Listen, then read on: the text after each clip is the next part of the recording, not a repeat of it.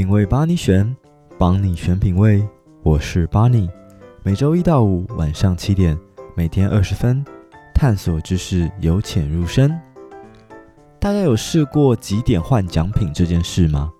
从我们这一代小时候麦当劳的 Hello Kitty，到现在各大品牌、超商通路、超市、量贩店玩的几点加价购，你换过或你曾经换到最好的奖品是什么呢？是厨电、iPhone、Switch 还是 Gogoro 呢？我自己啊，曾经换过最好的是 Switch 跟健身环的组合。那除了换奖品，你看过厂商品牌在抽奖活动上出过最大的包又是什么呢？最近啊，我在 Netflix 上看了一部近期的纪录片，叫做《百事可乐说好的战斗机》呢。他就是在讲百事可乐活动翻车的真实案例。但要讲这个翻车的真实案例之前呢，首先我们必须先来理一理。其实百年以来啊，可口可乐跟百事可乐一直在竞争可乐的龙头地位，彼此都花了不少的钱跟心力在行销上面。然后呢，也搞过很多很屌的企划。我在分享今天的内容之前呢，其实查了一些资料。虽然可口可乐比百事可乐早了十几年问世，但是他们基本上到现在都已经是百年的企业了。那一直都是竞争的关系，像是在最一开始的时候呢，可口可乐是五分钱六盎司一罐，那百事可乐作为后进者，为了跟它竞争呢，就在一九三零大萧条期间呢，推出了价格不加价，但是容量加倍。的一个促销活动，也就是说五分钱可以买到十二盎司的百事可乐，吸引了不少的人去购买百事可乐。那在二战期间呢，可口可乐只是利用自己的这个垄断性的地位，跟美国军方达成协议，为战时的军人们提供可乐作为消费。到二战结束之前呢，预计总共卖出了一亿瓶的可口可乐。我们可以从这些案例看得出来，双方在竞争这个龙头地位上所花的行销预算跟心力，可谓是非常的不手软，非常的大手笔呀。就要来讲到今天要分享的这个百事可乐出包的案子呢，其实就是他们在一九九六年的时候，百事推出了喝百事赢大奖的集点活动，也就是呢，只要你每购买一打的。百事可乐，你就可以获得五积分。不同的积分呢，可以用来兑换不同的商品。那这个广告呢，影片最后夸张的表示说，集齐七百万点就可以换一架猎鹰战斗机。这部纪录片的主角呢，是一个二十岁的大学生约翰，他也看到了这一则广告。不过，他与其他年轻人最大的不同，就是他想换的呢，并不是什么皮夹克啊。太阳眼镜啊，而是猎鹰战斗机。他仔细看了几遍百事的这则广告，发现呢，在影片的最后并没有写上免责声明，表示说七百万积分是真的可以换这个战斗机的，它并不是一个玩笑。那用七百万的积分呢，去换一个要价三千美元的战斗机，相当划算了。所以他就在想说，嗯，这件事情是可行的，只是说。七百万积分，一打可乐才能累积五积分。我要喝多少可乐，花多少钱才能换这个战斗机呢？他就开始了他计划的第一步。首先，他当然需要资金嘛，需要钱。可是呢，这个二十岁的大学生，如同你我一般，大学的时候没什么钱嘛，我怎么样凑出这个七百万积分呢？还好啊，他曾经当过这个高山的向导。那在当向导的期间呢，他就认识了一个同样是登山爱好者的富商，他同时也是一个投资人，叫做陶德。他想说：“哎，我有认识这个有钱的中年大叔，他又是我朋友，好像可以问问看他对于这个计划有没有兴趣。”所以他就跟陶德霍夫曼提出了这个想要购买百事可乐换取战斗机的疯狂计划。那陶德呢，一开始也觉得说：“啊，这是个玩笑。”不过呢，没想到约翰却在最后点出了百事可乐活动的漏洞，也就是说呢，他让陶德看了非常多次广告，在广告上并没有注明说啊，这个战斗机只是拍摄用，或者是啊以上纯属玩笑等等的警示字语，觉得说这件事情是可行的。那陶德呢也觉得，哎，好像有搞头哦。不过呢，姜还是老的辣，陶德也一一点出了可能的问题。并且呢，希望约翰写下他的商业计划。约翰呢，也这边也不马虎，他就开始规划他的商业计划，要怎么样攒下这个七百万分的基点呢？首先，我们当然先算一下成本嘛，到底要花多少钱？刚提到说，每打可乐值五积分，所以至少要一百四十万打才能换七百万积分。一百四十万打是什么概念呢？就是超过一千六百万瓶可乐，那这么多的可乐，至少需要多大的空间储存呢？据他们的估算，至少需要六个大仓库。然后呢，这个储存当然会需要人力嘛，包含说你捡这一些折价的兑换券啊，运送这些饮料啊、包装等等的，总共需要外包四十五个人的人力，并且耗时要三个月。加上这些人力成本、运输成本、仓储成本之下呢，约翰出估至少需要花四百三十万美元才有办法做这件事情。那陶德就说：“好啊，要花四百三十万美元。”那接下来还有几个问题，第一个就是说，拥有一架战斗机是否合法？那这件事情当然只有国防部才会知道到底合法吗？所以约翰就想说：“诶，那我来问问看国防部好了。”可是啊。在一九九五年、一九九六年的时候，网络还没有这么发达，那时候也没有 Google 嘛，所以没有维基百科可以查呢。约翰只好透过图书馆的书籍去查询，想办法联络上五角大厦的发言人。诶，结果还真的让他联络上了。他得到的结论是：可以能买，但是呢，不能挂载武器，而且你要买。一次不能只买一架，它最小的订购量是六架以上，那就好啦。约翰只是要确认说，这个一般的民众啊，一般的美国公民是否能够持有战斗机。国防部的回答是说，可以，你只要把武器卸载掉就可以了。那至于要买几台，这个就是百事可乐需要烦恼的事情嘛。那第二个问题啊，既然这个陶德啊，他是出资人。那出资当然就会期待有报酬嘛，投资有赚有赔嘛，所以第二个问题就来啦：如果真的让你得到飞机以后，你要如何处置呢？也就是说啊，怎么样收回投资成本？这一点约翰也给出了解答。他最开始想说，诶，可以让大家坐在后座啊，去兜风什么的，但是他仔细的研究一下，这个战斗机只能坐一个人。所以他的计划是得到这个飞机以后呢，他可以请专业的战斗机驾驶员去空中表演啊、接商演等等的，想办法把这个资金赚回来。好，问题二也解决了。再来最后一个问题，也是最难的问题，因为这个活动啊，它其实并没有写一个很明确的结束时间。那么，要是你很不幸的几点到一半，活动截止了怎么办？假设原本要七百万分，你集了六百九十九万，还差这么一万积分，活动就结束了。那你打算怎么办呢？以及买下来的可乐要怎么处理？这一点就让约翰答不上来，他就陷入了沉思。嗯，对啊，那如果我花了这些时间、仓储成本，买了这么多可乐，就是为了换这些战斗机啊？那要是我买了这一千多万瓶的可乐，最后发现活动截止了，那这一些可乐恐怕也很难再做二手贩卖吧，所以这件事情就被暂时搁置了下来。当然，电影不可能只演到这边嘛。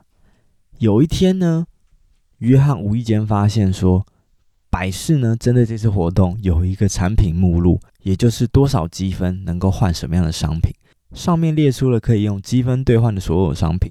那约翰就在目录最后的小字上发现，只要你累积了超过十五分，就可以用十美分购买一分。也就是说呢，十个积分点只要一个美元，而且没有上限，所以成本的预估就从原本的四百三十万直接降低到七十万美元，就可以买到一架全新的猎鹰式战斗机。等于说呢，如果这件事情可以成真呢、跟百事买这个战斗机只要花两趴的价格，这件事情看起来是可行的。就约翰发现这个漏洞，也不能说漏洞。约翰发现这个小规则以后，他就迫不及待就跟陶德讲说：“哎，我找到解法，我找到解法了。”那最后呢，剧中简化了这一段了。其实约翰呢，他找了总共四名投资者来出资，所以约翰就很兴奋呐、啊。